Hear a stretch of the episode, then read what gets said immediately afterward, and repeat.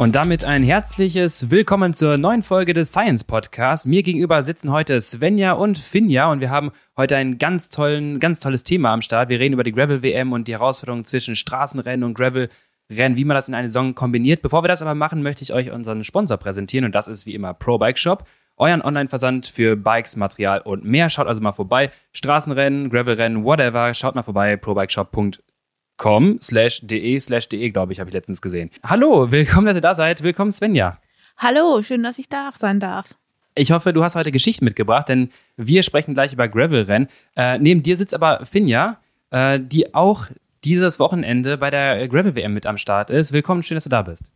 Hi Lukas, danke. Danke für die Einladung. Okay, Mädels, ähm, warum seid ihr heute hier? Also ich sag's euch mal direkt. Ähm, ihr fahrt demnächst im nächsten Jahr zusammen bei Max Solar. Und ich habe gehört, ihr seid die äh, deutschen Lachner Morten, also irgendwas zwischen äh, Straßenrennen und Gravelrennen.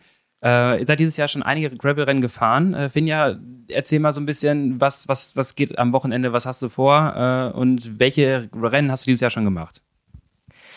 Ja, also ich fange mal von vorne an. Also Mach von ganz vorne. also tatsächlich angefangen hat's ähm, ja, mit dem, ich sag mal, mit dem Gravel-Fieber ähm, tatsächlich auch über Svenja. Also ich habe ihr eine ihrer Stories gesehen oder einen Post, ich weiß es, weiß gar nicht mehr, aber ähm, da hatte sie hochgeladen, dass sie in Polen gefahren ist, das UCI-Rennen. Ja, genau. Ähm, genau, also eines von dieser UCI World Series im Gravel. Und da Das war relativ früh im Jahr, ne? Also es war, glaube schon so ein Sommer oder so. Genau, Mai, Juni. Genau. Ja. Und genau, da habe ich mir gedacht, so, ey, voll die coole Sache. Ähm, also bin im Winter auch schon öfters Gravel gefahren und hab's auch immer ähm, echt gern gemacht, so neben, neben Straße. Und auch so generell, aber halt immer nur im Training quasi.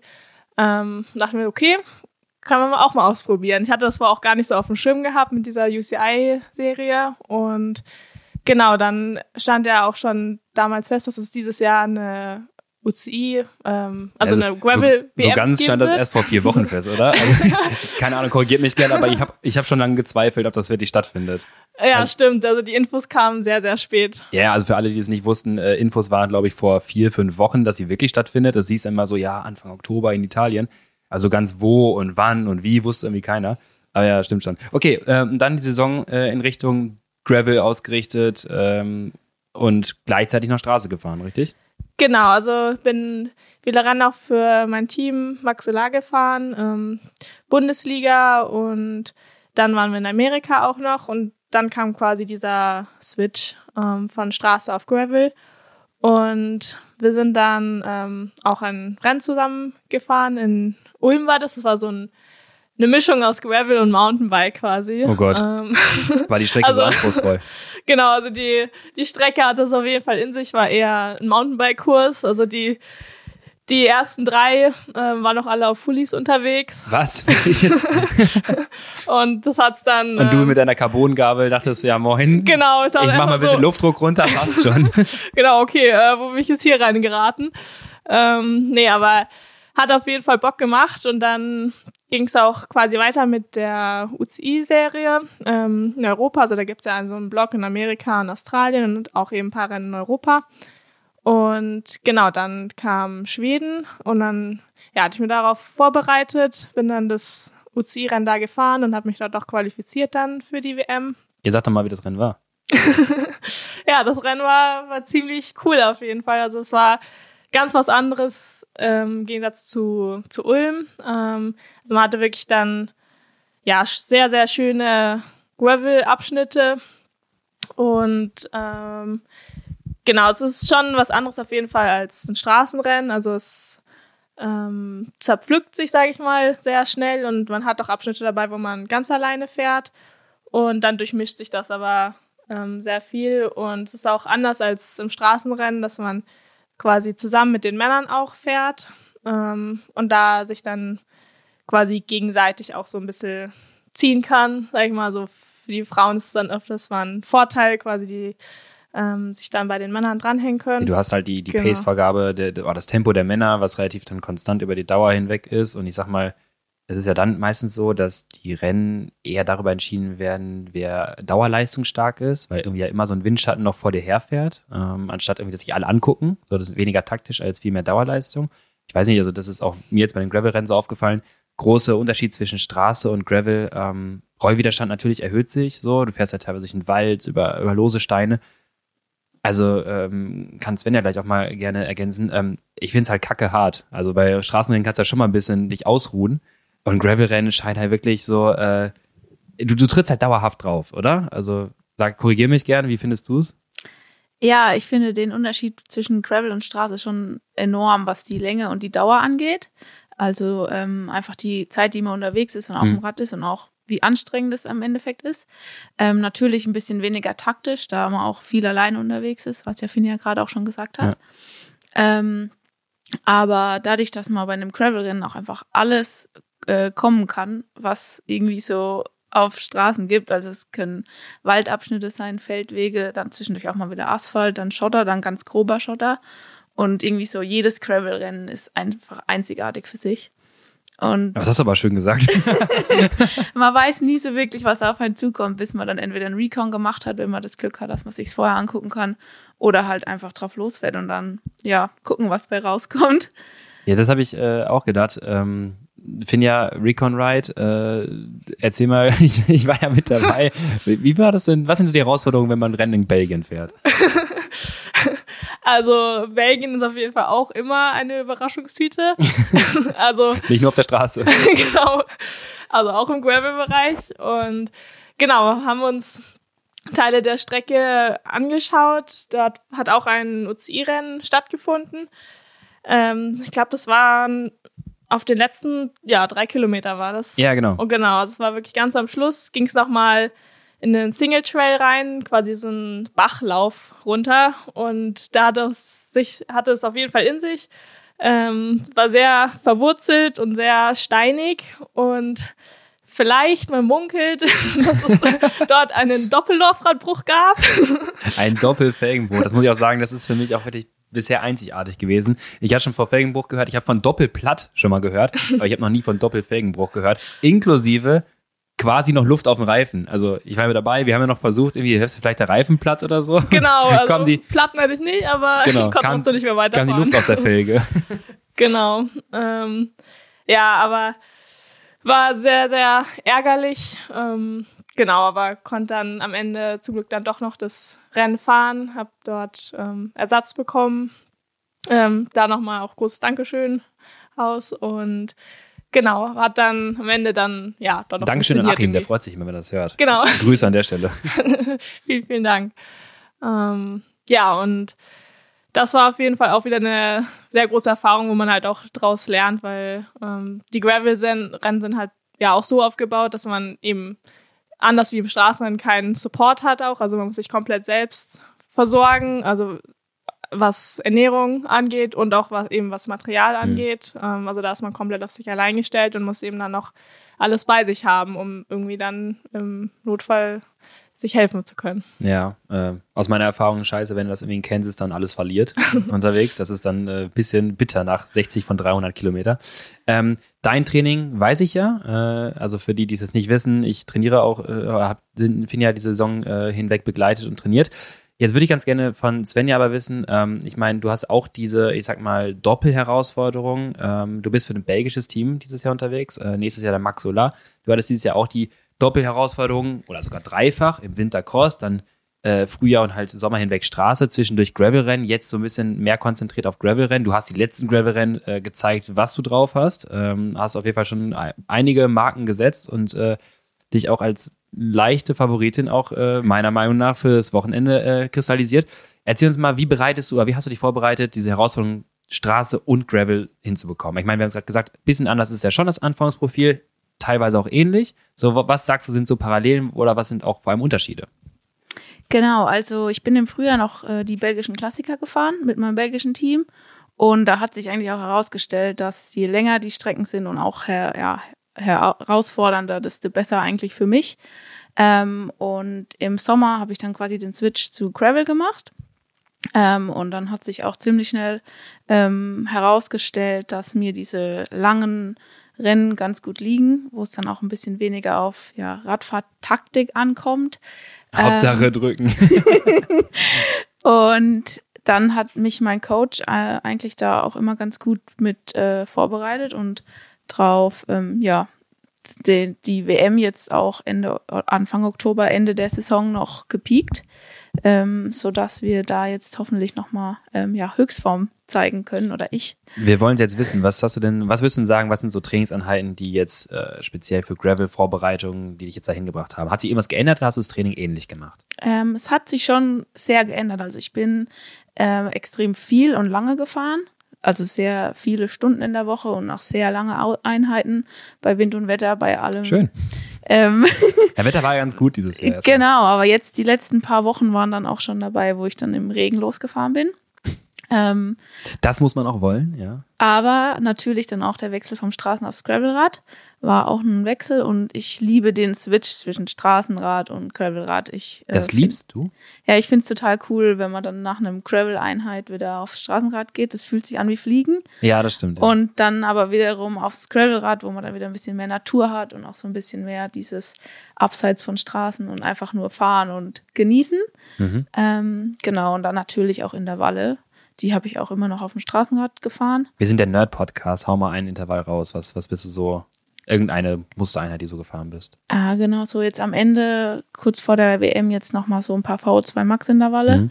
Mit ähm, ja, zwei Minuten unter der Schwelle und dann drei Minuten im VO2 Max Bereich. Oh, schön. Ähm, die tun mir auch immer besonders gern weh. die auch echt besonders gut weh. Aber nach so einer Einheit fühlt es sich immer ziemlich gut an. Und mit dem Ziel im, im Kopf ähm, lassen sich solche Einheiten ja auch immer gut fahren. Da kann man doch irgendwie dann durchfliegen. Genau. ähm, Training von Finja äh, sah genau ein bisschen anders aus. Da habe ich, du hast ja gesagt, ich mache jetzt hier den Switch zu, zu Gravel-Rennen. Ähm, da habe ich gesagt, ich habe was mit dir vor im Training, äh, ob du bereit dafür bist und äh, ja, ja, machen wir schon irgendwie. Ähm, dann, ja, ich habe so ein bisschen das ähnliche Programm gemacht, wie wir es bei einigen Athleten schon gemacht haben. Also diese Wechsel oder diese, ich sag mal, häufig aufeinanderfolgenden Intermittent-Belastungen, 30, 30, 40, 20. Ähm, Hintergrund erst einmal ne, an späterer Stelle nochmal, als Vorbereitung für, ich sag mal, das Training oder die Fähigkeit, konstant Dauergas fahren zu können. Ähm, jetzt muss, jetzt sei auch ruhig ehrlich. Hast du das Gefühl, es hat was gebracht?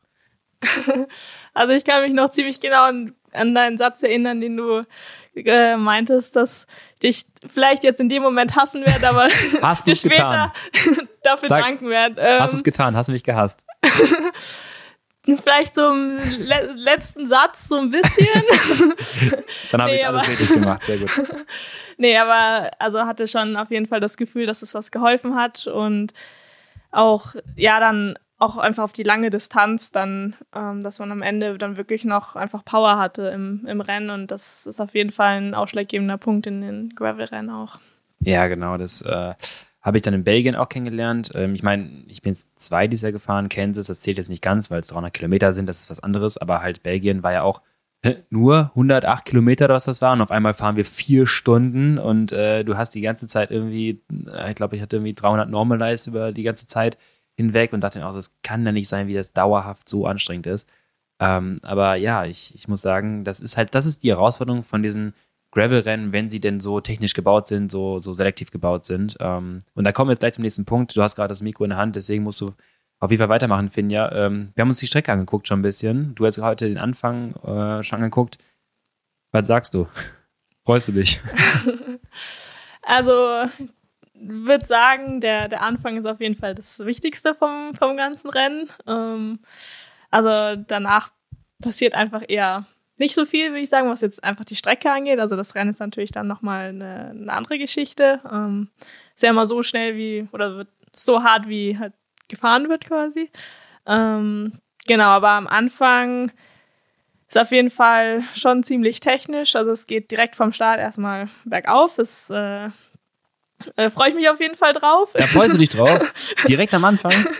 äh, das war also ja, für die Zuh Zuhörer, aber ja, für, für, die Zuhörer, es geht wirklich also genau. 200 Meter, so ein Palazzo, die irgendwas. Schöne Gravelstraße, ich glaube, das sieht wunderschön aus am Anfang an dem Start.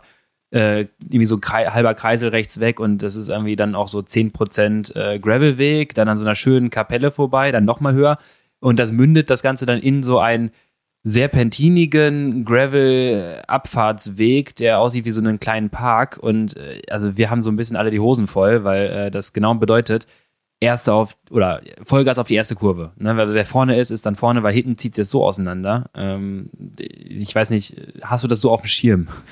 Genau, es ist auf jeden Fall am Anfang all out. Also das, also oben würde ich auch sagen, ist die Schlüsselstelle. Ja. Ähm, weil da die Abfahrt runter kann man auf jeden Fall keine Position mehr gut machen. Also der Weg ist zwar bisschen breiter, aber äh, im Prinzip gibt's nur eine Spur, die du fahren kannst. Also es ist eigentlich schon Single Trail einfach. Und genau, dann geht's erstmal noch so ein bisschen flach, bevor es dann in den nächsten Anstieg reingeht. Aber eigentlich geht's davor auch schon nur noch über Single Trails und da wird sich wahrscheinlich schon sehr, sehr ähm, ja, auseinanderziehen und dann ja, kann es schon auch gut sein, dass dann am Berg einfach die Attacken losgehen und wenn man da nicht vorne ist, das verpasst, dann kann halt das Rennen nochmal schnell gelaufen sein nach 15 Kilometern. Ähm, Wie war das in Schweden? Ich meine, du hast ein bisschen Erfahrung mitgebracht jetzt. Wie war das in, bei dem Rennen? Waren es ähnliche Situationen, von denen du, die du da bemerkt hast, oder war das eher flowiger?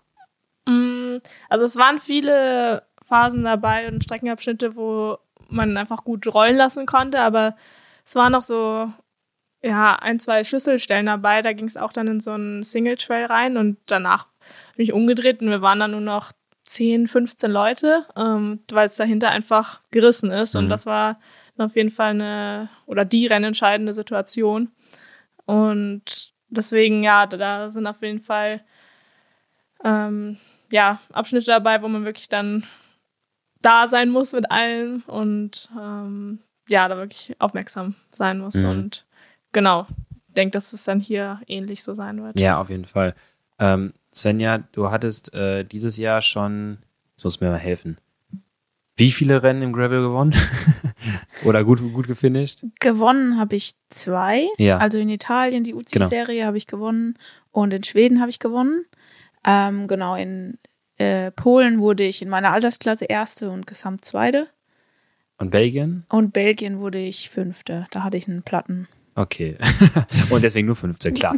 ähm, okay, also mit, mit äh, einer sehr guten äh, Bilanz gehst du am nächsten Wochenende ins Elitefeld. Ähm, liegt dir das, wenn es so chaotisch technisch wird? Also im Sinne von, äh, wir haben gerade schon gesagt, wie Positionierung ist hier wirklich vieles. Ähm, vor allem auf den ersten 30 Kilometer, dann scheint es irgendwie sehr langweilig zu werden. Auf den nächsten, bei uns sind es dann irgendwie 80, 90 Kilometer und dann wird es nochmal im Finale total chaotisch.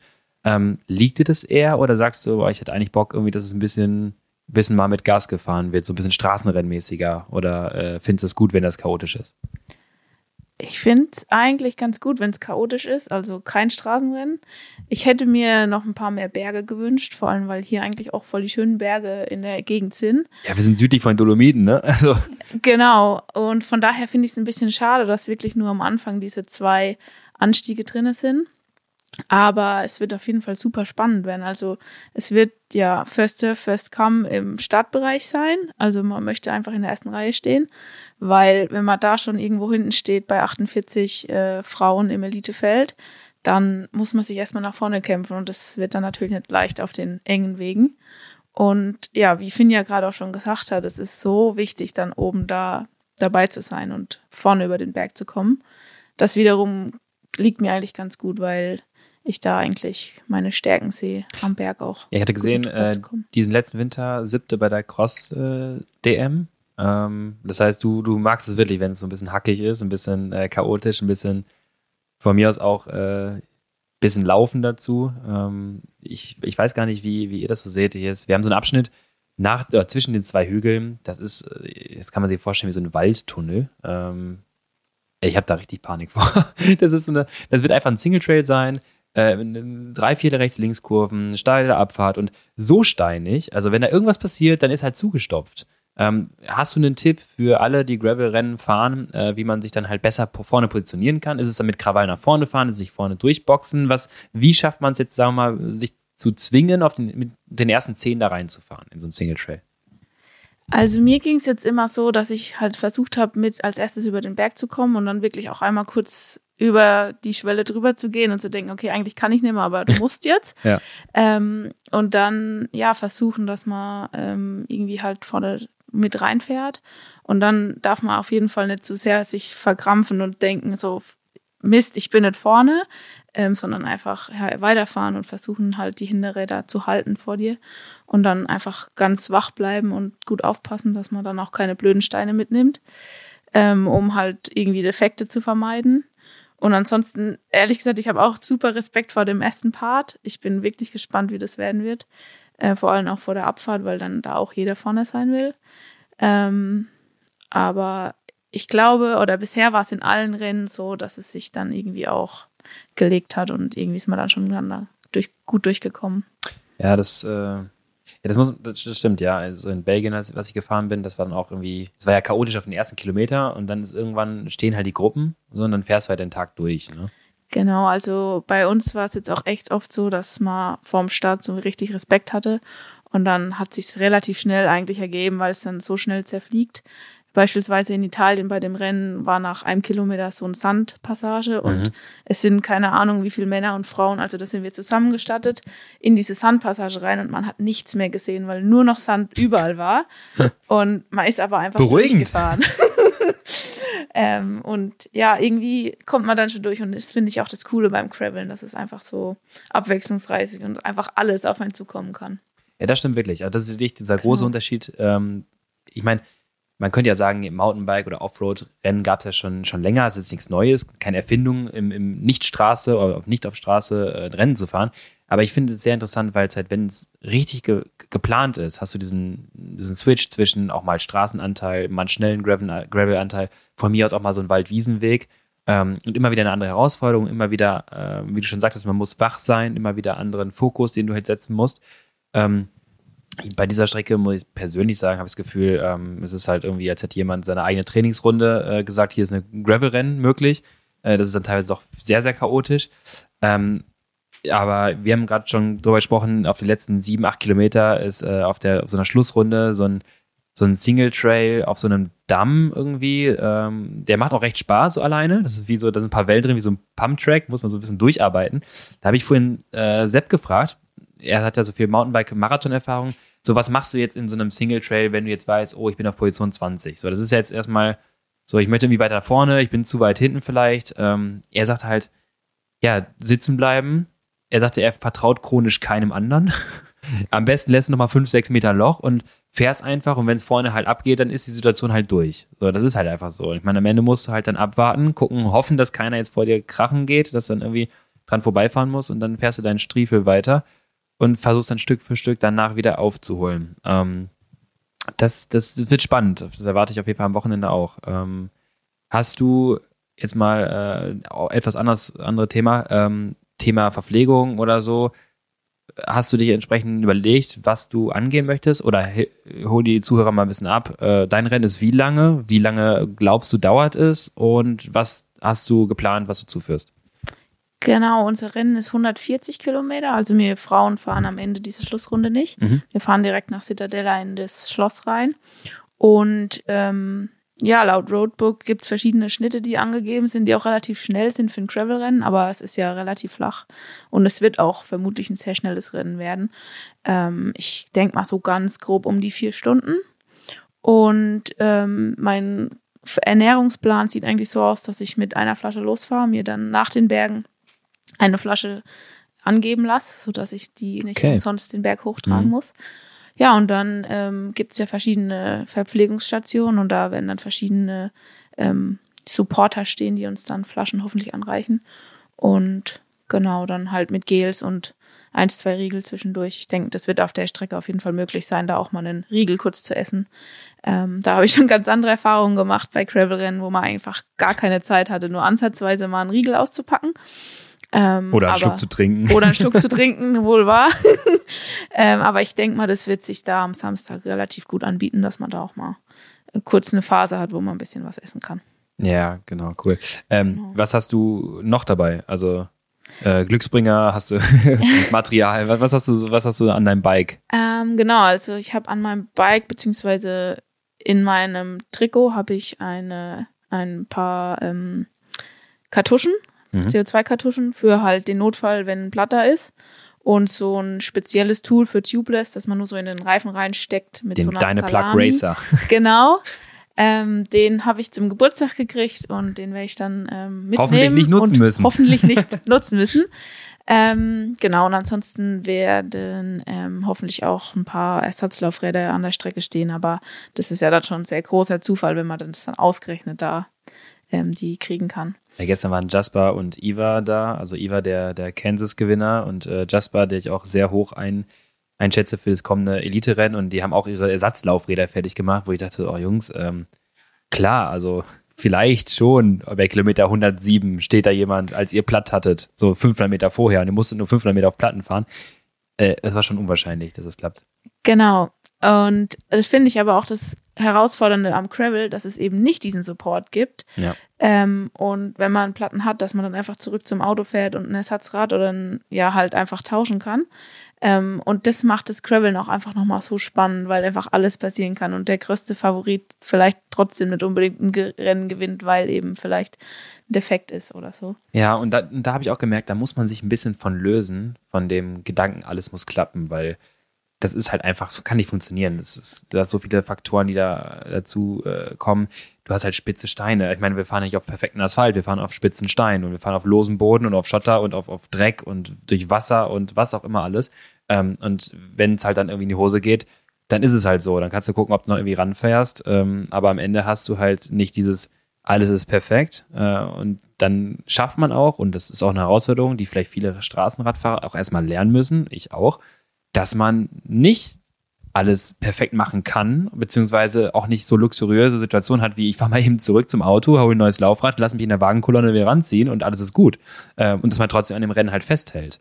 Äh, das finde ich halt sehr, sehr spannend, das stimmt. Ähm, wie schätzt du dich, jetzt mal ganz Tacheles hier, Svenja, wie schätzt du dich am Samstag ein ähm, gegen Elite-Frauen? Wer ist am Start? Wer sind die Favoriten? Neben dir? Äh, und wie schätzt du dich ein? Wie, was, was glaubst du, was passieren könnte? Ja, erstmal danke, dass du mich, mich als Favorit mit einschätzt. Ähm, genau, also es sind auf jeden Fall ein paar World Tour Fahrerinnen am Start, die auch sehr bekannt sind, also unter anderem Melissa Longo Borghini, die auch meiner Meinung nach die Favoritin ist. Die hat jetzt auch erst wieder einen World Tour Rennen gewonnen und hat dieses Jahr das äh, Paris-Roubaix für Frauen gewonnen, was ein absoluter Meilenstein wieder war, also zum zweiten Mal dieses Jahr. Und sie hat auch ein starkes Team um sich rum. Und dann fahren aber auch noch, ähm, ja, ziemlich starke US-Amerikanerinnen, die kommen aus der USA rüber. Und ansonsten, ja, ich denke Ferrand Prévot, glaube ich. Genau, ne? Pauline Ferrot fährt aus Frankreich und ähm, es wird definitiv ja ein hartes Rennen werden. Äh, es wird ein gut umkämpfter Titel sein.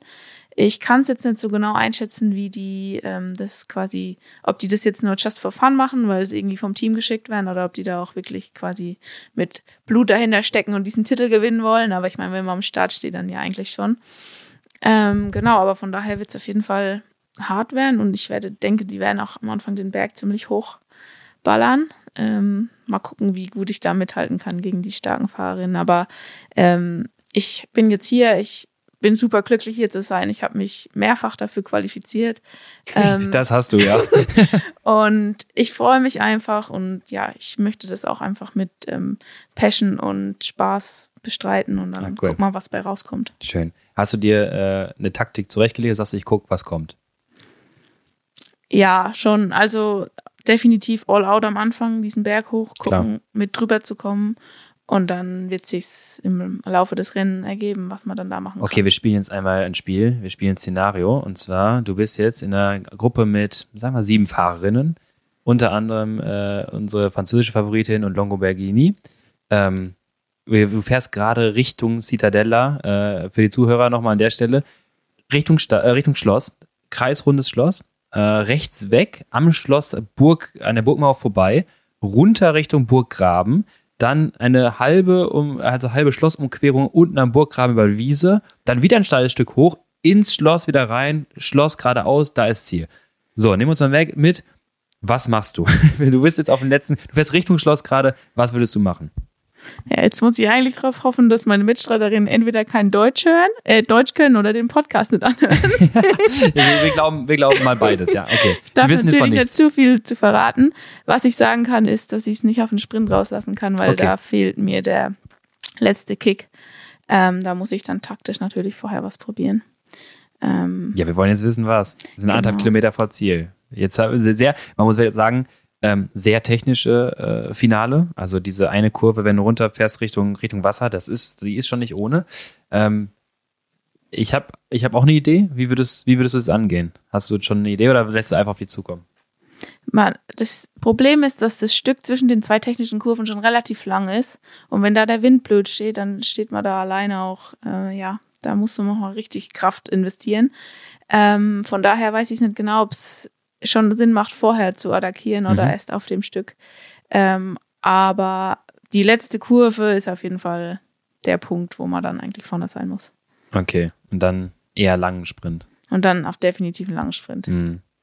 Ähm, ist sehr interessant, weil man vor allem durch die Möglichkeit des erhöhten Rollwiderstands, Gravel, ja auch nicht so schnell ist bei seiner Leistung. Das heißt, wenn du unten auf der Wiese losattackierst ähm, oder sagst, du fährst einen, einen, langen Sprint, vielleicht unten auf der Wiese, ähm, jetzt nur mal in den Raum gesprochen, dann äh, sobald sich jemand hinten anguckt, kann es auch sein, dass das Loch nicht so schnell geschlossen werden kann, weil ja nicht so die Geschwindigkeit da ist. Das heißt, der Windschatten ist auch gar nicht da und die können gar nicht so viel mehr sparen, wenn du unten auf so einer rubbeligen Wiese äh, du deinen, deinen langen Sprint fährst ähm, und dann ist teilweise eine lange Flucht, die in einem normalen Straßenrennen eigentlich zu kaum Erfolg führt, oder selten, äh, ist auf einmal dann möglich. Und das finde ich halt sehr, sehr spannend.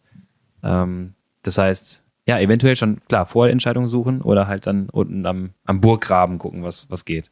Genau, und so ein bisschen hoffe ich noch auf meine Außenseiterrolle, dass keiner mich kennt und die anderen sich schon untereinander. Svenja sneakt sich dann durch. okay, Finja, du ähm, startest bei Age Group. Jetzt Sag mal, äh, wie sind so, wie, wie, wie siehst du das Feld? Hast du da mal reingeschaut, was, was, wer ist am Start, wie viele sind am Start? Äh, du hast gesagt, bei den anderen World Series Rennen waren die Männer mit dabei, das heißt, die Renndynamik ist eine etwas andere. Ähm, jetzt ist Frauenrennen, sogar am Samstag dann, schon mal vorher. Ähm, ich glaube, ihr startet vielleicht auch mit der höheren Klasse, kann das sein? Also was bei uns? Genau, also ja.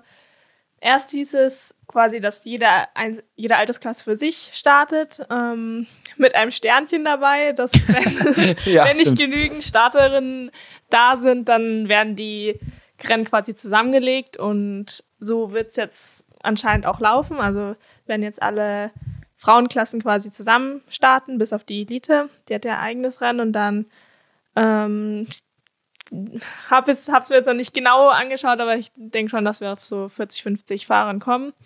Ähm, genau, ich habe mir bisher die Namen in meiner Altersklasse angeschaut, muss aber gestehen, dass ich bisher noch keinen davon gehört habe. Schwierig, ne? Ja, deswegen ist es halt auch ja schwer zu sagen, wie ähm, die so drauf sind und letztlich relativ schwer einschätzen. Aber ähm, denk, es werden schon welche dabei sein, die ähm, also ich habe Paucht gegoogelt, muss ich sagen. Ähm, Strava-Daten gecheckt. natürlich.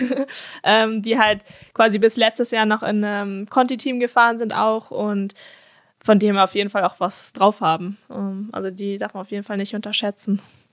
Ja, das habe ich auch gedacht, als ich unsere Liste gesehen habe. Also ich habe das auch das Gefühl, auch von deutscher Seite aus, dass wir äh, einen Haufen äh, am, sag mal, äh, UCI-Ex-Fahrer, äh, also KT-Fahrer, oder höher äh, oder halt dann aktuelle Amateur-Teamfahrer haben. Ähm, Deutschland ist ziemlich gut vertreten bei den Männern. Ähm, das wird auf jeden Fall auch eine Mischmasch. Also wir haben auch den, den, den äh, Gran Fondo Weltmeister, äh, der auch ein Jahr bei Bahrain gefahren ist, weil er halt so gute Werte hatte. Also es wird irgendwie ein Haufen richtig guter Fahrer sein und irgendwie so ein paar Wundertüten, wo man es gar nicht weiß. Ähm, und dann weiß man nicht mal, sagte Sepp ja auch, wer von denen kann nur treten und wer kann halt eigentlich auch gut Radrennen fahren. Und das hat diese technische Komponente auch äh, in TUS, da dieses, dieses Rennen zu bestreiten. Und wir haben schon gerade öfter gesagt, teilweise irgendwie ein bisschen, in Anführungsstrichen, langweilig, weil es auch viel so ein, ja, so ein Radweg da entlang geht und da passiert wahrscheinlich nicht so viel. Teilweise aber auch immer so unnötig komplizierte Passagen, wo es halt einfach so komplett forciert wird, dass da irgendwas passiert. Also wird halt irgendwie ja, wie Sven ja schon sagte, einfach, man kann sich nicht ausruhen. Das wird äh, permanent irgendwie einen ein, ein, ein, äh, hohen Aufmerksamkeitsfokus bedingen, dass man halt da vorne mit gut rumfährt. Ähm, hast du dir eine Taktik zurechtgelegt oder schaust du mal, Finja? Ähm, genau, also wie ja, Sven ja auch schon gesagt hat, es wird ja auch natürlich auf den ersten Berg ankommen. Ähm, was alles, was danach kommt, ist so unvorhersehbar. Also dadurch, dass eben ja du dich allein gestellt bist, ähm, was jetzt sag ich mal Verpflegung und ähm, eben auch das ähm, Material ähm, angeht, ja kann man so ein Gravelrennen sehr schlecht planen voraus. Ähm, aber natürlich kann man Hashtag sagen, Doppelfelgenbruch. ja, das hoffentlich nicht. ähm, aber genau, natürlich, wenn oben dann eine Gruppe steht, beziehungsweise nach der Abfahrt dann, hoffe natürlich, dass da auch noch dann dabei bin und dann wird quasi, ja, zusammengearbeitet und es startet auch noch eine Männerklasse vor uns, fünf Minuten. Ähm, Welche? Die Ü50 Männer ah, okay. quasi. Ähm, ja. Und je nachdem, vielleicht wird es da auch noch irgendwie zusammenlaufen und dann kann man sich da mit denen noch ein bisschen zusammentun. Also es, und so manche ja. Ü50er, die fahren schon echt schnell Fahrrad, das muss ja, man auch sagen. Das, das schon, aber also wie gesagt, wenn vielleicht da irgendwer einen Defekt hat und dann quasi von hinten wieder aufschließt, dann durchmischt sich das alles so ein bisschen und genau, auf jeden Fall liegt der, der Fokus auf den ersten Bergen und da mhm. dann auf jeden Fall die Abfahrten hoffentlich auch heil äh, durchkommen. Ja, ich äh, wünsche es dir wirklich. Ich habe da gar keine Lust, irgendwie zu hören, dass irgendwer äh, irgendwo gestürzt ist. Das stimmt schon. Ähm, ähnlich wird es wahrscheinlich auch bei dem, bei unseren Rennen so sein. Äh, World Tour Fahrer, ich meine, ähm, jetzt haben wir über eure Rennen äh, gerade geredet. Ähm, ich fahre es auch nicht bei uns, äh, das Elite-Rennen, aber wir haben Fahrer am Start wie Greg van Avermaet, Mathieu van der Poel, Stenek Stieber, ähm, Gianni Vermeersch, Zweiter von Paris-Roubaix, dann ähm, zahlreiche, auch so David Ballerini und ähm, hier Demarki, aber der, der nicht Ultrafahrer, sondern der große, der Ultra Demarki, der ist nicht bei uns. Also es ist halt irgendwie ein, ein Fahrerfeld, das ist so, das sind so viele, ich glaube 15 World Tour Profis oder so. Ach, Peter Sagan fährt auch noch natürlich. Ähm, und ich weiß nicht, ob spontan ist die Möglichkeit bestünde, aber ob so ein Pogacar auch noch reinspringen kann, ich weiß es nicht, aber es waren mal die Gerüchte. Ähm, ich glaube jetzt, wo die Startliste steht, nicht, aber wenn der fahren will, dann fährt der. ähm, das ist auf jeden Fall ziemlich, ziemlich irre und was du sagtest, Sven, ja, mit, ähm, mit, mit, mit der Motivation der Leute, ich glaube halt viele nehmen das auch wirklich extrem ernst hier, ähm, weil das ist der erste Gravel-Weltmeister, die erste Gravel-Weltmeisterin und ich glaube, das ist ein Titel, es gibt ein Trikot, es, gibt, es ist ein Titel, den kann man auch gerne mal äh, so dahinstellen und für viele Sponsoren auch sehr interessant. Ähm, lass uns mal über die Zukunftsperspektive sprechen. Und zwar, ihr beide nächstes Jahr zusammen im Team. Freut euch. ja, jetzt ist es äh, quasi offiziell. Ähm, ja, auf jeden Fall. Also, ich denke, wir können da im, im Gravel-Bereich auf jeden Fall nochmal, ja, paar Fahren vielleicht auch motivieren aus Deutschland, ähm, die das vielleicht auch mal ausprobieren wollen, weil bisher ist es zwar eine Szene, aber sehr, sehr klein mhm. noch ähm, und auf jeden Fall ausbaufähig. Und ja, also es ist gerade am Kommen, am Aufbauen und ich denke, da wird es in Deutschland auf jeden Fall auch noch mehr Events geben und auch international. Und ja, wir versuchen natürlich dann unser Team bestmöglich da zu vertreten. Okay, Struktur sieht so aus. Ihr fahrt wie quasi dieses Jahr, äh, teils Straße, teils Gravel. Ist es mehr der Fokus Gravel? Ist es mehr der Fokus Straße? Wie wird es aussehen? Ähm, also der Rennkalender vom Team steht, soweit ich weiß, noch, noch nicht fest. Mhm. Ähm, deswegen müssen wir da natürlich dann auch bis, also natürlich Rücksicht drauf nehmen und ähm, es wird dann entsprechend angepasst. Aber also ich kann jetzt für mich persönlich nur sprechen. Also mein Fokus liegt auf jeden Fall auf dem, dem Gravel-Bereich auch, ähm, beziehungsweise die, die Straßenmeisterschaften dann natürlich mhm. schon noch. Also ähm, Deutsche Straße, ähm, Elite und auch U23.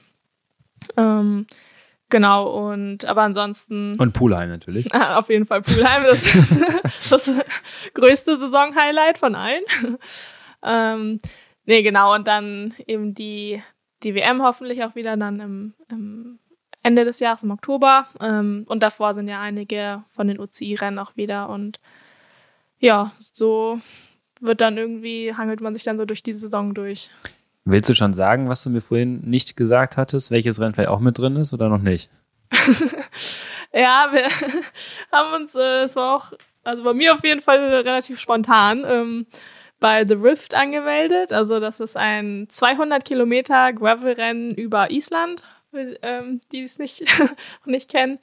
Ähm, ja, geht über einige Vulkane drüber, durch einige Flüsse durch und ja, ist auf jeden Fall eine Herausforderung. Ja, ich, äh, das muss ich auch sagen. Das wird auf jeden Fall, glaube ich, ziemlich cool werden, das Rennen zu fahren, auf jeden Fall. Äh, Herausforderung auch für deinen Trainer, der dann irgendwie überlegen muss, wie man ein Sigmüller-Preis Poolheim mit einem The Rift kombiniert, aber das kriegen wir schon irgendwie hin. äh, Crit Racing. Ergänzt sich doch ganz gut. Ja, genau. Crit Racing und Island. Ähm, klingt auf jeden Fall gut. Was bei, steht bei dir an, Svenja? Hast du auch da schon Pläne? Ähm, irgendwas, was jetzt fix ist? Irgendwas, was du, worauf du Bock hast? Oder in welche Richtung willst du allgemein dich entwickeln? Also fix steht The Rift mit Finja zusammen auf jeden Fall im Sommer. So cool. Und dann auch der Trucker in Girona, das ist Ende April, das ist auch ein ganz prestigeträchtiges Gravel-Rennen. Jetzt musst du direkt sagen, welche Distanz? 200 Kilometer. Ähm, genau, und das ist auch sehr bekannt, sehr berühmt. Und da haben wir jetzt auch gesagt, das fahren wir. Ähm, genau, dann in den neuen Trikot. Äh, ich freue mich sehr auf die, die, Rückkehr zu meinem alten Team und mhm ähm, ja, bin sehr gespannt, wie sich das dann nächstes Jahr entwickelt mit der Kombination aus Straße und Gravel. Fokus soll definitiv auch Gravel bleiben oder werden.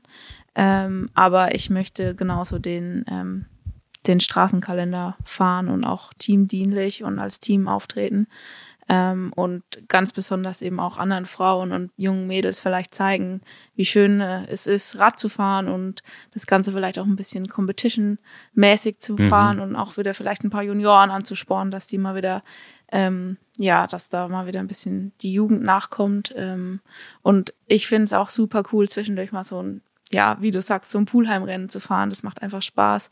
Ähm, es sind immer bekannte Gesichter an der Strecke und es ist dann immer so ein bisschen Ausgleich zu ähm, so großen Events, wo man dann wirklich eine Woche vorher hinfährt und vielleicht auch äh, dann eine lange Reise hinfährt und dann einfach mal wieder so eine Stunde mit dem Auto hin, eine Stunde Radrennen fahren und ähm, genau, das ist, glaube ich, so das Ziel für nächstes Jahr, das alles so zu kombinieren und einfach ganz viel Spaß dabei zu haben ja, so ein, so ein Rundstreckenrennen, Kaffeekuchen, äh, Hallo sagen, man sieht die, die, die gleichen Gesichter wie jede Woche. Das ist dann auch, glaube ich, ganz schön, ja. Äh, das gerade schon angesprochen, ähm, lass uns vielleicht mal ein bisschen in diese Richtung nochmal reingehen. Ähm, ohne jetzt vielleicht zu viel wieder äh, über das System oder was auch immer halt irgendwie zu, zu sehr äh, zu diskutieren, aber Du hast gerade gesagt, äh, ein paar Juniorinnen, Junioren ansporen, auch Radsport zu betreiben, Frauen anzusporen, auch mal kompetitiv unterwegs zu sein, weil es ja auch dann für viele, die merken dann auch, guck mal, das macht ja doch deutlich mehr Spaß.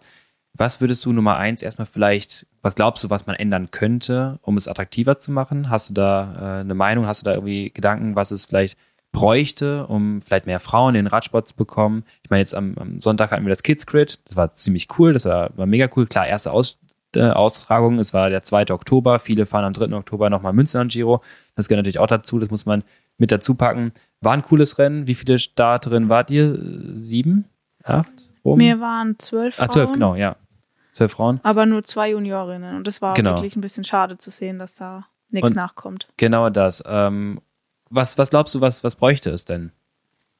Mm, also, ich habe mittlerweile, glaube ich, die Erfahrung gemacht, dass es oft so ist, Frauen kommen zu irgendwelchen Treffpunkts, wo auch viele Männer sind und viele Männer sagen dann, also die fahren einfach ihren Stiefel und achten so ein bisschen gar nicht mhm. drauf. Und wenn die Frauen dann halt hinten abgehangen werden, dann kümmert sich so ein bisschen niemand um die. Und die, die halt stark genug sind, die können mitfahren und die anderen kommen dann halt beim nächsten Treff nicht mehr und fahren dann halt lieber ihre jetzt nicht negativ gemeint, aber fahren dann halt vielleicht ihre Frauenrunden und ja. kommen dann auch irgendwie nie zum zum Wettkampf, weil sie denken, oh, das ist ja ein Männersport, ähm, die Männer akzeptieren das nicht. Ähm, genau, und ich glaube aber, das ist gar nicht so. Also wenn, es gibt ja viele Frauenrennen, es ist ein bisschen schade zu sehen, dass dann tatsächlich meistens irgendwie nur so 10, 12, 15 Frauen da sind. Ähm, aber man muss das irgendwie ein bisschen attraktiver machen mit diesen Rundstreckenrennen, dass man mal sagt, ähm, es gibt vielleicht auch größere Runden und mittlerweile gibt es ja schon echt viele Hobbyrennen und da sind auch echt oft viele Frauen da. Mhm. Ähm, was ich manchmal ein bisschen schade finde, ist, dass das so ein bisschen untergeht. Das heißt immer so, auch oh, diese Hobbys so ähm, irgendwie so ein bisschen unakzeptiert. Ähm, genau, aber ansonsten glaube ich, hat, macht das gerade schon eine gute Richtung der Radsport. Also jetzt äh, sind so viele Frauen auf dem Rad unterwegs und man sieht so viele ähm, ja gemischte Gruppen und jetzt in Münster zum Beispiel, da fahren auch so viele Frauen mittlerweile mit und da vermischt sich momentan auch total. Ja. da ist halt genau auch so ein bisschen dieser Charakter, was wir von den Gravel-Rennen hatten. Ne? Also irgendwie die, die Frauen suchen oder anders, ob Frauen oder Männer ist es mir egal. Du hast immer die Möglichkeit, irgendeine Gruppe zu suchen, die dein Tempo fährt. So, es kristallisiert sich nach 10, 20 Kilometer irgendwie eine Gruppe raus und man kann halt gut mitfahren.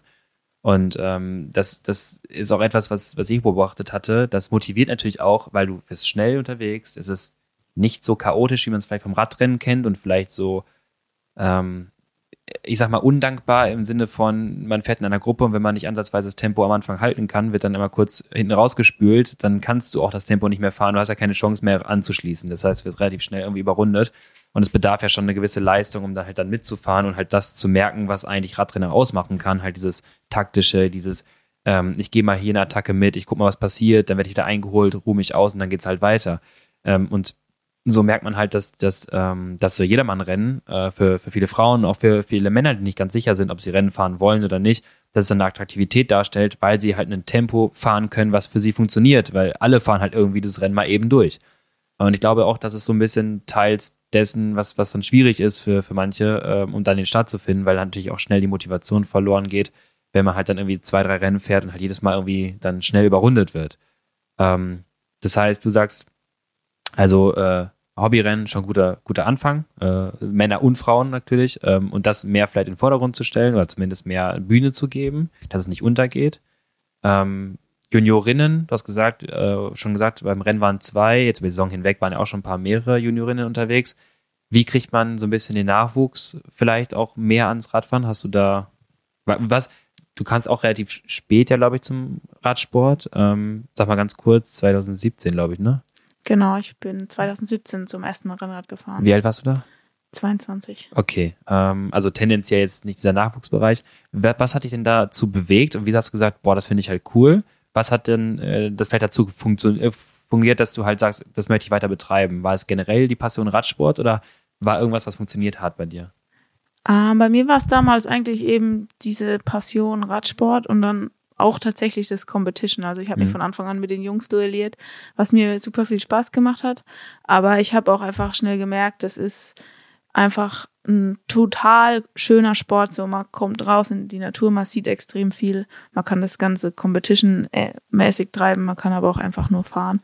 Ähm, und ich glaube, für junge Kinder oder für Kinder auch in der Schule zum Beispiel solche AGs anzubieten oder Kinder aufs Mountainbike zu setzen, aufs Gravelrad, mit denen raus in die Natur gehen. Und das muss gar nicht Straßenrad sein. Und ich würde auch meine Kinder, glaube ich, nicht aufs Straßenrad setzen und sagen, hier fahrt ähm, auf der Straße Rennrad, sondern ich mhm. würde sagen, hier geht ins Gelände, nehmt ein Gravelbike und dann einfach ein bisschen Angebot schaffen und die so ein bisschen zum Radsport bringen. Ähm, und vielleicht auch schon so ein bisschen das Kompetitive mit reinbringen, aber einfach dieses, ja, Spaß dabei haben. Mhm. Und Spaß an der Bewegung. Und nicht daran zu messen, was da für ein Erfolg bei rauskommt. Also kann mhm. meiner, meiner Erfahrung kann ich sagen, wir hatten jetzt diesen Winter ja unser erstes Crossrennen gemacht, also die Kids und äh, ich selber auch. Crossrennen noch nie gefahren, bisschen Gravel halt schon, äh, bisschen Offroad. Wir haben komplett auf die Nase bekommen. Also ich wurde in jedem Crossrennen, ich bin glaube ich zwei gefahren, ich wurde jedes Mal komplett überrundet, also vielleicht zweimal sogar äh, nicht ansatzweise einen Stich gehabt, da vorne mitzufahren, aber ich hatte trotzdem Spaß gehabt. Also ich, ich habe mir einmal komplett eine Stunde da die Lichter ausgeschossen, hatte aber irgendwie trotzdem Spaß, das durchzufahren. Ich glaube halt, dass viele ähm, gerne es mal ausprobieren können äh, und vielleicht auch einfach den Spaß an der Sache daran finden können, ähm, sich dann so auszupowern und vielleicht nicht an, unbedingt an Erfolg messen müssen. Ähm, Finja, was ist deine Meinung dazu? Hast du, ähm, was sagst du, wie, wie kriegen wir mehr Frauen in den Radsport ins Kompetitive vielleicht, wenn sie Lust drauf haben oder auch Nachwuchsbereich, Männer und Frauen. Was, was wäre da so ein Angebot, was man schaffen könnte? Ja, ich denke, es ist erstmal ganz wichtig, dass sich die Kinder nicht unter Druck gesetzt fühlen, also dass das wirklich von ihnen selbst kommt, also innere Motivation und nicht, sage ich mal, so von außen verursacht wird. Also ganz oft spielen halt da die Eltern auch eine ganz große Rolle, was ja auch gut ist, wenn sie sie ein bisschen ähm, ja motivieren, aber sollte es auf jeden Fall nicht übertreiben mit dem, mit dem Pushen. Ähm, und dann auf jeden Fall, dass sie sich aufgehoben fühlen, in der Gemeinschaft sind und wie Sven ja gerade gesagt hat, entweder in einer AG oder dann in einen Verein gehen, ähm, wo dann einfach quasi ja in der Gruppe gefahren wird, ähm, die Kinder ganz viel Spaß haben zusammen und dann ähm, ja, oft ist es dann ja auch so, dass sie sich dann so gegenseitig quasi ein bisschen pushen. Da kommt dann, das Kompetitive schon genau, alleine. Genau, es kommt von alleine quasi. Und ja, und dann entwickelt sich das einfach dann mit der Zeit. Und genau, ich denke mal, für, für ja, Quereinsteiger und Einsteigerinnen ist das ähm, ja eigentlich das ähnlich, also sehr, sehr ähnlich, dass man eben irgendwie quasi auf jeden Fall eine, eine Gemeinschaft braucht, eine Community und dann ähm, ja, aber da, also von denen sind ja auch schon sehr, sehr viele vorhanden. Also die Strukturen sind ja da. Ähm, und dann eben, wie, ihr gerade auch schon angesprochen habt, den, den Hobbyrennen. Also das bietet eben die perfekte Plattform, eben den Einstieg dann auch zu finden und alles andere kommt dann mit der Zeit. Mhm, Okay, das ist sehr, sehr interessant auf jeden Fall. Ähm, was würdest du jemandem mitgeben wollen, ähm, der sich dafür interessiert, jetzt Gravel-Rennen zu fahren, fahren zu wollen? Äh, weil wir haben ja viele Graveler, sage ich jetzt mal, in Deutschland jetzt die letzten zwei Jahre auch bekommen durch den großen Radboom, was ja ziemlich cool ist. Ähm, jetzt sagt vielleicht der eine oder andere, ja, kompetitiv, das finde ich irgendwie ganz cool. Was wäre so ein Tipp von dir, was du sagen würdest, ähm, wie man startet, wo man startet, wenn man sich dafür interessieren würde, auch mal so ein Gravel-Rennen zu fahren? Vielleicht sogar später die World Series, vielleicht sich aber nicht ganz traut, direkt damit zu starten. Mm, Also auf jeden Fall erstmal ähm, ja, Gravel fahren. Und sich Anfang. erstmal, genau, also sich äh, das entsprechende Material holen. Ähm, und bei mir persönlich war es auch einfach dann der Spaßfaktor. Also es hat einfach so viel mehr Spaß gemacht, muss ich äh, ehrlich zugeben. Im Training auch sich nicht mit den Autofahrern rumschlagen zu müssen, sondern Hunden. genau. Sondern Hunde, oder? das. Ganz ehrlich. Das ist die neue Herausforderung. Jetzt hast du nicht Autos von hinten, sondern Hunde von der Seite. Ja. Ich denke mir ständig, wie schön wäre Gravel. Jetzt ist da schon wieder so ein Hund, das, der glaubt, ihr müsst jetzt in meine Pedale beißen. Ja, ja, das kommt dann vielleicht äh, dazu, aber ähm, genau, dass man sich da erstmal so ein bisschen, ja, vielleicht einliest und dann andere Leute fragt auch. Also das hat ähm, mir auch viel geholfen. Und dann ähm, ganz ehrlich einfach machen. Also Mhm. einfach ausprobieren ähm, und dann man kann nur daraus lernen. Also wenn man einen Fehler macht, ähm, sag ich mal, im, im Rennen oder im Training, das sind alles immer nur Lernfaktoren und dann wird man auch sehen, dass man ganz schnell da besser wird und dann, ja. Und wie schon gesagt, für alle, die dort ein bisschen, ich sag mal, Sorge vor der Felddynamik haben oder vor potenziellen Stürzen, es kristallisiert sich so schnell irgendwie in kleine Gruppen heraus. Ähm, so, so, schnell möchte man es vielleicht gar nicht, aber man ist dann direkt in so einer Sechs-Mann, Vier-Mann, äh, Vier-Frau, Sieben-Frau-Gruppe und fährt halt irgendwie über die ganze Distanz halt seinen, seinen Streifen und äh, kann trotzdem einen schönen Tag haben. Klingt jetzt ein bisschen verrückt, aber du hast trotzdem einen schönen Tag und vor allem in einer sortierteren Gruppe, als jetzt mit, ich sag mal, 120 Leuten auf den, auf die ersten, auf den ersten Radweg zu fahren, äh, mit einer Doppelbarke in den Single Trail rein. Ähm, das ist dann doch, man muss sich da nicht so verrückt machen, einfach mal ausprobieren. Wenn bei euch vielleicht in der Nähe sogar eine Gravel RTF ist, einfach mal mitmachen oder äh, es gibt auch Cyclocross RTF, auch ähnlich, eine Wechsel aus, aus ähm, Offroad und Straße. Oder auch ein Cyclocross-Rennen hobbymäßig einfach mal anmelden. Ich kann auch aus Erfahrung sagen, das macht richtig, richtig Spaß, sich da einzusauen. Nimmt einen äh, Kercher mit und macht, äh, damit ihr das Rad wieder sauber kriegt, weil das ist halt wirklich ein großer Pain im Offroad-Bereich, wenn es schlechtes Wetter ist. Okay, ähm, es war bisher schon ein super Gespräch mit euch. Jetzt habe ich ein paar Fragen. Äh, ihr dürft gerne das äh, Mikro immer hin und her äh, wedeln, weil äh, für Leute draußen, die beiden teilen sich gerade ein Mikro, wir haben gerade zwei. ähm, und ich frage einfach äh, entweder oder und äh, dürft ihr beide einmal antworten. Du Finja, du beginnst, weil du gerade das Mikro in der Hand hast. Okay? Dann Okay. Gravel oder Straße? Gravel. Gravel. Ganz kurz in einem Satz, warum? Die Verbundenheit mit der Natur. Ah, schön. Die Herausforderungen auf den verschiedenen Untergründen. Okay, interessant. Ähm, okay, Gra Thema Gravel-Bereich oder Gravel Racing. Äh, lange Schotterstraße durch den Wald oder äh, hackeliger Single Trail? Boah, ich glaube, also der Mix macht's halt aus. Ähm, wenn ich jetzt entscheiden müsste, mit dem Gravelrad eher die Schotterstraße, weil man hat es in Belgien gesehen, es äh, macht dann auf Dauer dann doch nicht so viel Spaß mit dem Gravelrad. Schotterstraße, Berg hoch und Berg runter. Okay, okay, gut. Ähm, Kaffee, Kuchen oder Pommes, Bier? Kaffeekuchen. Definitiv Kaffeekuchen. äh, Pommes Bier. Fragen, warum, brauche ich nicht. Ähm, okay, ähm, Zeitveranzug auf dem Gravelbike, ja oder nein? Mm, Ich weiß, wie du in Belgien gefahren bist, also pass auf, was du sagst. also, frag- also warum nicht? das ist eher die Frage. Also, weil es gibt ja schon Abschnitte auch, wo Aerodynamik auf jeden Fall eine Rolle spielt. Also ich würde sagen, ja. Ich auch, ja. Ja? Auch für das Wochenende? Für dieses Wochenende Ah, nee, das ist ja. auf jeden Fall. Ja, okay. Ja. Und du hast also wir, Nationalmannschaftstrikot, oder? Fahren wir. Genau, also Ja. wir bekommen ja die Trikots dann. Genau. Ähm, ich finde ich find das Thema äh, finde ich sehr interessant. Wir hatten letztens so, so Widersprüchlichkeiten, haben wir auch schon gesprochen. Ne? Ähm, Aero-Socken auf dem Gravelbike finde ich super. da, da darf mich gerne, dürft ihr gerne schreiben, dass ihr das Quatsch findet, ähm, weil viele ja auch so, ich sag mal, eher entspannt auf dem Gravelbike unterwegs sind. Und Aero-Socken und Gravelbike, das finde ich, das widerspricht sich ganz gut. Ähm, was hatten wir noch? Flatterweste auf dem Zeitfahrrad. Ja, genau. Und äh, eins hatte ich auch noch irgendwie ah, gerade vergessen. Okay, äh, 35 Millimeter oder 40? Oder sogar mehr. Reifenbreite. Jetzt fürs Wochenende? Generell. Generell. Ach so, ähm, Training, Racing, whatever. für 35 Millimeter ist ein ganz guter Kompromiss. Ich habe jetzt ganz neu die 40er, die sind auf jeden Fall top. Davor hatte ich immer die 35er, ähm, Mhm. auch gut. Ähm, für alles würde ich sagen 40er. Ja. ja. Ähm, ich fahre auch gerade 40er und äh, ich fahre auch denn die, die fahren alle, glaube ich, ne, wir fahren die One RS. Äh, du fährst die. Oh, was fährst du für Reifen? Gerade? Auch. Auch, genau. Ja. Ähm, ich bin so überrascht. Ich bin so überrascht, wie schnell die auf äh, Asphalt sind. Habt ihr das auch gemerkt oder kam mir das nur so vor? Ich habe das Gefühl, äh, Gravel, okay, auf der einen Seite, ne? Aber ich habe das Gefühl, ich mit 40er Reifen, da hast du sagen wir mit 2,6 Bar oder so, äh, dann hast du halt irgendwie einen Untergrund, der ist halt irgendwie, da, wo, wo, der, wo der Reifen sich über den, das Schlagloch drü- drüber arbeitet. Das Rad rappelt nicht so wie auf dem Straßenrad.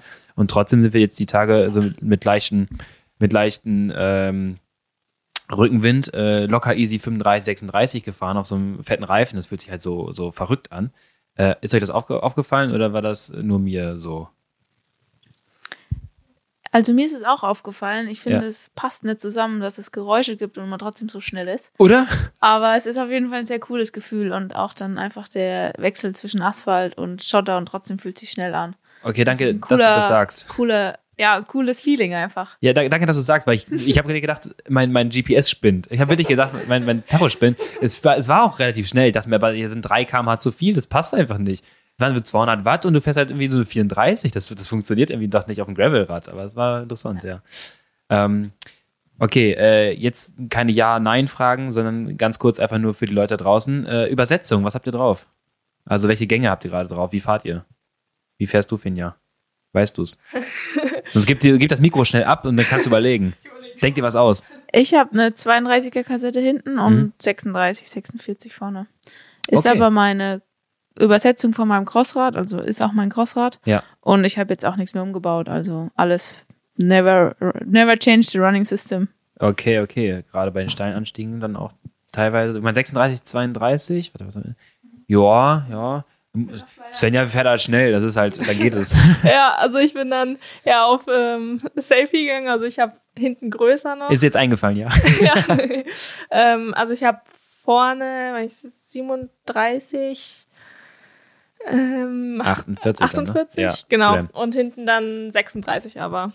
Okay. Also, Ähm, ich habe, um das mal zu ergänzen, 44 und dann hinten äh, 10, auch 44 oder 42. Äh, ich fahr Single vorne. Ähm, geht auch. ja. kriegst auch einen so. kleinen Gang hin, aber äh, was ich gemerkt habe, man entscheidet sich dann immer beim Schalten für den dickeren Gang. das ist, es passt halt immer ne, zwischen, der eine Gang ist zu klein, der nächste ist zu groß, dann entscheidet sich auch immer für den großen Gang. Also ich trete auch sehr viel dicker zurzeit. Aber ist okay. Ähm, aber ich hatte ein paar Mal das Problem, dass mir die Kette immer abgefallen ist und äh, nicht so richtig vorne drauf wollte. Deswegen ist, muss ich sagen, Single gerade ganz angenehm. Wenn nicht wieder die Batterie vorne spinnt. Aber gut, äh, das werde ich diesmal checken. Okay, ähm, dann haben wir doch so einiges gerade abgefrühstückt. Habt ihr gerade noch irgendwas, was ihr erzählen wollt? Irgendwas, was am Wochenende vielleicht ansteht? Irgendwas, was wichtig ist, was euch auf dem Herzen liegt? Ja, ähm, ich finde es auf jeden Fall ziemlich cool, dass die äh, beiden Rennen, also sowohl Frauen als auch Männer, auf GCN übertragen werden. Guck mal, da weiß ich so gar nicht. Gut, dass Ja. du sagst. Also zumindest das Elite-Rennen. Ja. Ähm, bei den Männern wird sich wahrscheinlich sogar vermischen. Also ähm, da wird man dann vielleicht auch ein paar Age-Grouper im Fernsehen sehen können. Ja. Ähm, es wird beides ab 14 Uhr übertragen. Und das finde ich auf jeden Fall auch schon sehr fortschrittlich, dass das jetzt Ja, so dann auch nochmal. Werbung an der Stelle, Leute. Genau. Wenn ihr Samstag, Sonntag nicht so viel zu tun habt, Samstag 12 Uhr, richtig? Bei euch? Start ist ab 12 Genau. und äh, Übertragung dann ab 2. Ab 2, genau. Und Sonntag bei uns ist um 11 Start oder 11.10 Uhr für die Age Grouper und dann wahrscheinlich auch Übertragung so ab 1, 2 Uhr. Auch ab 2. Genau. Cool, mega gut. Äh, apropos vermischen, was mir noch aufgefallen ist, da bin ich ganz gespannt. Das können wir in der nächsten Podcast-Folge besprechen, was da passiert ist. Denn ähm, ich habe mal überlegt, das Elite-Rennen startet um 11 am Sonntag bei den Männern. Ähm, das Age-Group-Rennen startet um 11.10 Uhr. Und die Elite fährt eine 25 Kilometer Runde im Ziel zweimal. Die Age-Grouper fahren sie einmal. Also so oder so wird im Finale bei der Elite Age Grouper im Weg sein. Also wir haben es heute mal durchgerechnet, wenn die Age Grouper den langsamst angegebenen Ja. Schnitt fahren und die Elite den schnellst angegebenen, dann kommen sie genau gleichzeitig ins Ziel. Okay, also äh, 15 Uhr 45 oder so. okay, also muss Laut die Age Group auf jeden Fall langsam fahren, was wahrscheinlich nicht so passieren wird, weil viele Age Grouper da sind auf jeden Fall leistungsstark genug, auch bei der Elite mitzufahren. Äh, äh, wird auf jeden Fall sehr, sehr schnell werden. Ich bin gespannt, weil ich glaube, da werden einige so ein bisschen im Weg sein. Also ich glaube nämlich, wie du es auch gerade sagtest, pünktlich im Finale wird irgendjemand im Weg sein. Ja, das wird sich auf jeden Fall wahrscheinlich vermischen. Ja. Und, genau. dann äh, bin ich gespannt und äh, ja, ihr werdet es ja vielleicht sogar im Stream sehen. Das heißt, äh, wie ich würde sagen, wir wünschen uns alle drei ein gutes Rennen. ähm, wir werden nächstes Mal berichten, wie Svenja, wie Finja abgeschnitten haben. Ähm, bei mir hört es sowieso. Und dann muss ich sagen, äh, war es ein sehr, sehr tolles Gespräch. Danke. Ich hoffe dann auf äh, gute Geschichten von äh, Lukas Rennen. Ich hoffe auf wenig Geschichten, weil gute Geschichten heißen immer, es ist irgendwas passiert. Ja, und dann ist mir Okay, die Kette gerissen. Da ist mir die Kette gerissen, dann bin ich wieder ran, hatte ich einen Platten und dann hatte ich noch einen Doppelfelgenbruch. Ah nee, das war ja woanders. okay, cool. Ähm, ich freue mich. Äh, wie gesagt, wir werdet auf jeden Fall geupdatet, was äh, abgeht und wir will essen jetzt einmal eine schöne fette Pizza zum Carboloading, oder? Ganz genau. Perfekt. Dann danke euch, es war schön und äh, ja, bis eine der nächsten Folgen. Ja, ganz vielen lieben Dank. Ja, auch von mir. Vielen, vielen Dank. Hat echt Spaß gemacht. Cool, dann äh, genießt auch den Tag, äh, fahrt auch eure Lit-Einheit schön zu Ende oder gönnt euch jetzt Kaffeekuchen. Wir hören uns bei einem der nächsten Folgen. Bis dann, ciao. Tschüss.